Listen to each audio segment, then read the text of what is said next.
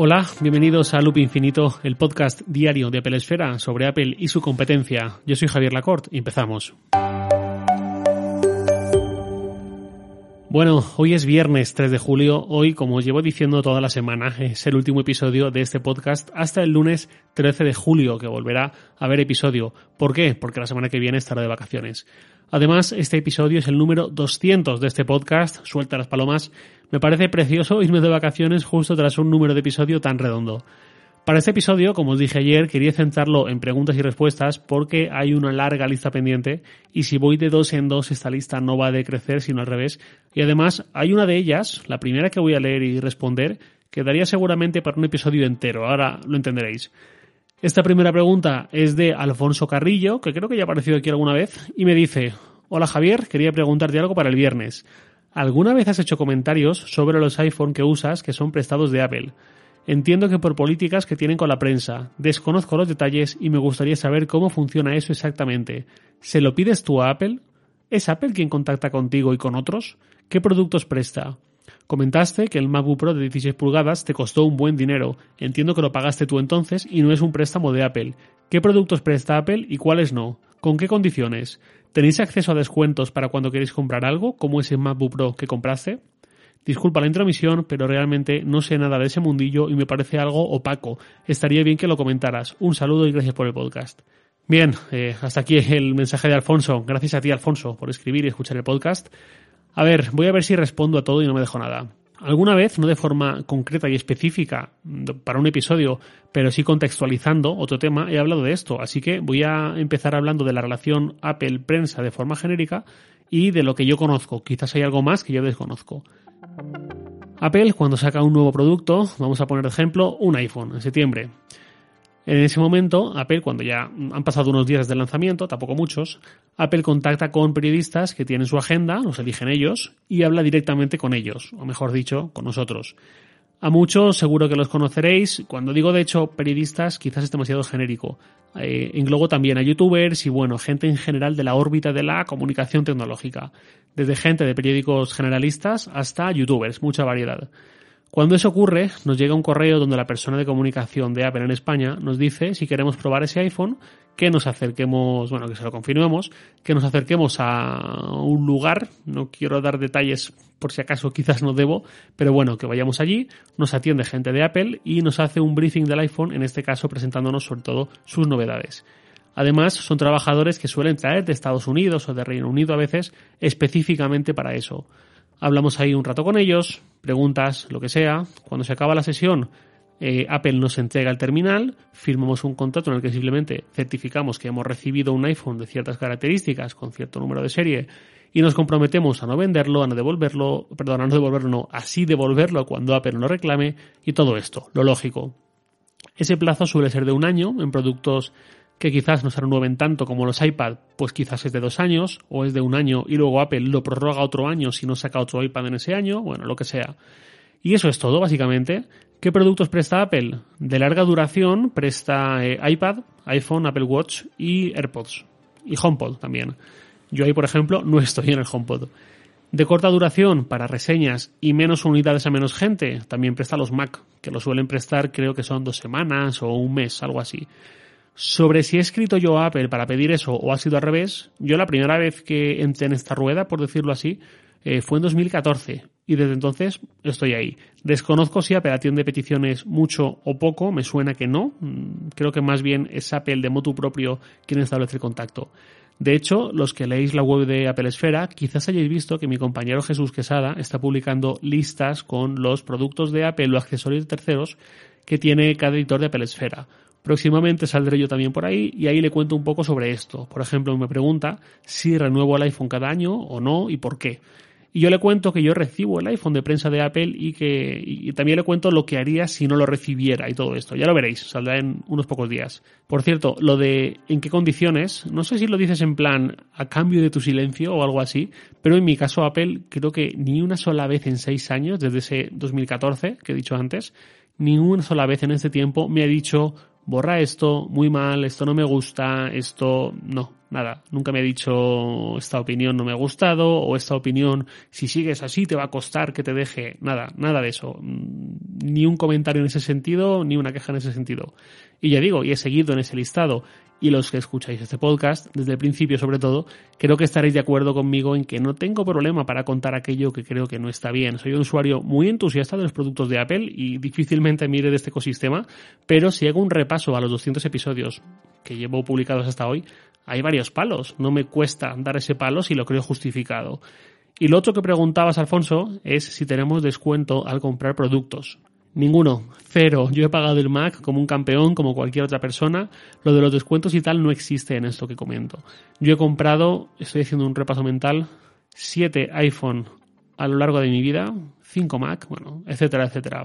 Me he gastado un buen dinero eh, en Apple a lo largo de los últimos 11 años o así. Nunca ha habido ni un descuento de prensa ni nada parecido. Esa figura no existe, o que yo sepa, desde luego no existe, y nunca ha habido tampoco nadie que me diga mm, que sí que ha usado algo así, porque ya digo, no existe. Em, creo que no me he dejado nada en este repaso. Si alguien a raíz de esto le surgen nuevas preguntas, pues me las enviáis y en un par de semanas os respondo. No quiero que esto tenga sensación de ser algo opaco, porque da pie a suspicacias y eso no mola. Sigo con otra pregunta, esta es de Sergio L, que en Twitter es arroba slsergio22. Me dice, buenas Javier, varias preguntas para el podcast o no, claro. Me lanza varios, eh, esto ya lo digo yo Javier, le respondí algunas y hay una que sí que me la quedé para el viernes, que es que me dijo Sergio, apostar por servicios nuevos o servicios que llevan allí años y así van a seguir. Pongo mi ejemplo en particular, pasar de Evernote a Notion. Un abrazo enorme. Gracias, Sergio. Eh, este es un gran punto. Yo casi que aquí, sobre todo con servicios en los que hay trabajo, en donde acumulamos información. Yo, por ejemplo, en la app Notas, ni sé las horas que he echado, muchísimas horas ahí, ahí dentro. En servicios, sobre todo, de cierta productividad, yo diría de ser un poco conservador, que no es cuestión de no dar oportunidades a desarrolladores que lanzan nuevas propuestas, ni mucho menos, pero quizás sí hacerlo con cautela, ya digo, sobre todo en entornos de productividad. Si queremos probar una app de notas nueva, por ejemplo, ya que hablabas de Evernote y de Notion, pues quizás podemos probarla poco a poco. En lugar de pegarnos la matada a importar todo lo que tenemos a esa nueva aplicación, clasificarlo bien, bla, bla, bla, y luego quemar toda la aplicación anterior y quizás a los 10 minutos descubrir que la nueva, a la hora de la verdad, porque no es lo mismo probar por encima que probar de verdad en el día a día, descubrir que no nos seduce del todo porque le faltan opciones, por lo que sea y tener que desandarlo caminado de una forma muy dolorosa, perdiendo mucho tiempo por el camino. Creo que es mejor ser cauto y poco a poco. Si compensa el cambio, adelante, genial, y si no, pues que no nos produzca demasiado dolor de cabeza. Sigo con otra pregunta, esta es de Lorena Castro, vieja conocida en esta sección. Me dice, hola Javier, me gustaría saber cuánto de tu trabajo diario puede hacerse con un Mac y en cuánto has tenido que buscar opciones, aplicaciones, servicios, etcétera, para realizarlo y cuánto ha cambiado esto en los últimos cinco años. ¿Y en iPad? ¿Podrías? Saludos. Pues gracias por escribirme, Lorena, como siempre. Eh, todo se puede hacer con el Mac para mí, no tengo ningún Windows. Llevo trabajando a jornada completa con el Mac desde enero de 2013 en Windows seguramente haya más software específico, sobre todo para oficinas o de contabilidad, o también, por ejemplo, se me ocurre para arquitectos, esos perfiles, pero en el Mac hay de todo y no es ningún dolor trabajar con él en mi caso. Habrá gente para la que sea imposible, desde luego, para mí no es el caso. Yo estoy trabajando más feliz que nadie con un Mac. Si podría con el iPad, podría, y de hecho lo hice, pero estamos hablando de trabajar. Si estuviésemos hablando de mi ocio personal, pues vale pero para trabajar el iPad me obliga a ir buscando soluciones, nuevos flujos y demás a procesos que en el Mac tengo tan asumidos que me salen solos, como mucha otra gente. Por otro lado, no me puedo permitir, ni es profesional, pasarme más tiempo cacharreando, indagando por el capricho de usar un iPad que trabajando realmente. Si en un momento dado quisiera hacerlo en serio, pues tendría que dedicar mi tiempo libre a hacer esta transición, incluso esperar unas vacaciones o algo así para tener tiempo suficiente, a dejar todo bien automatizado, impoluto, para el día que quiera dar el salto, que sea natural y no me lleve más trabajo que usar el Mac. Con un MacBook Pro, en cualquier caso, de 16 pulgadas, que hoy además cumple justo un mes de vida, no le veo el fuste. Salvo que el iPad Pro mm, sí que lo uso para trabajar, pero es en un contexto muy determinado, sin movilidad, en una cafetería, en un tren, donde agradezco mucho su ligereza y donde voy a hacer algo muy concreto, por ejemplo, escribir. Em, pero para estar ocho horas y más día tras día, entonces no. Sigo con otra pregunta que es de Raúl Arreola. Me dice, hola Javier, he seguido tus podcasts desde hace algunos meses y te quiero felicitar por tu trabajo. Gracias Raúl. También te escribo porque me gustaría que trataras en el podcast, de ser posible, cómo funciona y cómo utilizar de mejor forma el almacenamiento de fotos en el Mac, iPhone y iCloud. Y lo digo por lo siguiente. Eh, aquí me he escrito un mail ya un poco largo, entonces eh, Raúl, disculpa que así que lo voy a resumir. Simplemente me cuenta una cierta problemática que tiene, un poco más puntual, y luego me dice espero que tengas oportunidad de leer este email y disculpa que sea un poco largo. De antemano, muchas gracias. Sigue así con tu podcast y desde que te escucho a ti y a otros podcasts de tecnología, como Víctor Abarca o Topes de Gama, he querido realizar mi propio podcast. Espero animarme. Un saludo desde México y sigue así. Muchas gracias. Pues muchas gracias, Raúl. Espero que efectivamente te animes con tu propio podcast y entre todos hagamos más grande el podcasting y crezca no solamente mi podcast, sino el podcasting como género y dejemos de ser un poco bichos raros que escuchamos podcast. Y em, sobre lo que comentas, entiendo que la problemática muchas veces es que, sobre todo desde que tenemos fotos en la nube y ya no estamos dependiendo del almacenamiento del iPhone, que era una época mucho más delicada, desde ahí tendemos a acumular muchísimas fotos y sobre todo desde que mm, tenemos planes de iCloud que muchos mm, compramos y usamos muy alegremente y empezamos a ver cómo se llena ese almacenamiento poco a poco de fotos. Esto puede ser bastante problemático. Yo aquí, Raúl, mm, mi consejo que yo hice en su momento fue coger un día libre que no tenía nada que hacer, no había quedado con nadie, no tenía ningún plan, no, no, no tenía mi pareja en casa, estaba yo solo. Aproveché específicamente ese día, al margen de para cierto ocio, para eh, hacer una limpieza a fondo de la fototeca y empezar a clasificar en álbumes. Para esto es muy útil eh, usar los metadatos del iPhone. Esto es la aplicación de fotos del Mac, se hace mucho más rápido que en el iPhone. Y lo que yo hacía era, gracias a esos metadatos, ir agrupando, ir creando ciertos álbumes. Y a partir de ahí, eh, ir dejando el carrete también eh, y no dejar todo ahí a la buena de Dios. Fui creando en base a años, fui etiquetando más caras de las que ya tenía. Eh, todos estos pasos al final son bastante sencillos, pero simplemente es una molestia necesaria que has de tomar en algún momento. Eh, lo contrario es decir, pues no pasa nada, me hago la idea de que esto va a ser así siempre, incluso puedes probar si te animas y te gusta la idea, algo como Google Fotos, también tiene herramientas que autogestionan, autocatalogan las fotos, tiene un buscador muy muy bueno, el iPhone también, creo que no tan tan bueno. Eh, pero ya digo, para mí lo suyo es mm, hacerse la idea de que hay que perder unas horas incluso, mm, tranquilamente, con un refresco al lado, sin prisa, con música de fondo, temperatura buena, y decir, pues bueno, esta va a ser la inversión para tener una biblioteca de fotos decente y adecuada.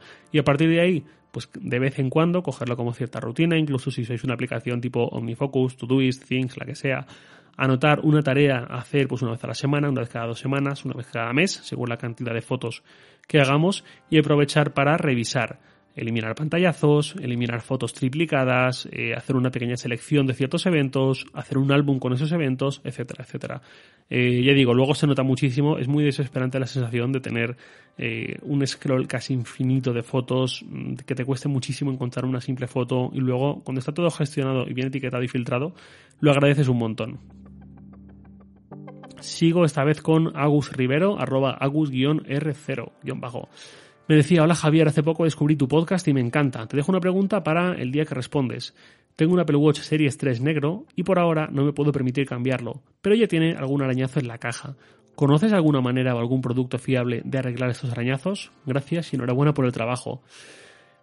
Gracias a ti, Agustín, por eh, escuchar este podcast y por escribirme. Conforme me estaba volviendo a leer tu pregunta, me ha venido a la cabeza. Cuando yo tenía el Series 0, creo que era, o el Series 2, no sé, creo que era el Series 0. También se me rayó la caja un poco. Entré en pánico, leí no sé dónde que era bueno echar pasta de dientes, que seguramente tú también has leído ese consejo en algún punto, y leí que de esa forma se solucionaban esos arañazos. Ahí que fui, eché pasta de dientes, el resultado fue terrible. En la junta entre caja y pantalla, en esa pequeña línea, se coló pasta de dientes y estuvo ahí a la vista durante unas semanas, una textura blanca espantosa, una línea. Luego leí en otro sitio, ya con el desastre hecho, que pasta de dientes sí, pero lisa, sin combinación de colores, clara, sin partículas de estas redondas a la vista, y la que yo eché tenía de todo esto. Con esto te quiero decir, si encuentres algún remedio por internet, haz cuádruple check de seguridad antes de hacer nada y que no te pase como me pasó a mí. Dicen que la pasta de dientes es eficaz, la pasta de dientes lisa y tal, no lo sé.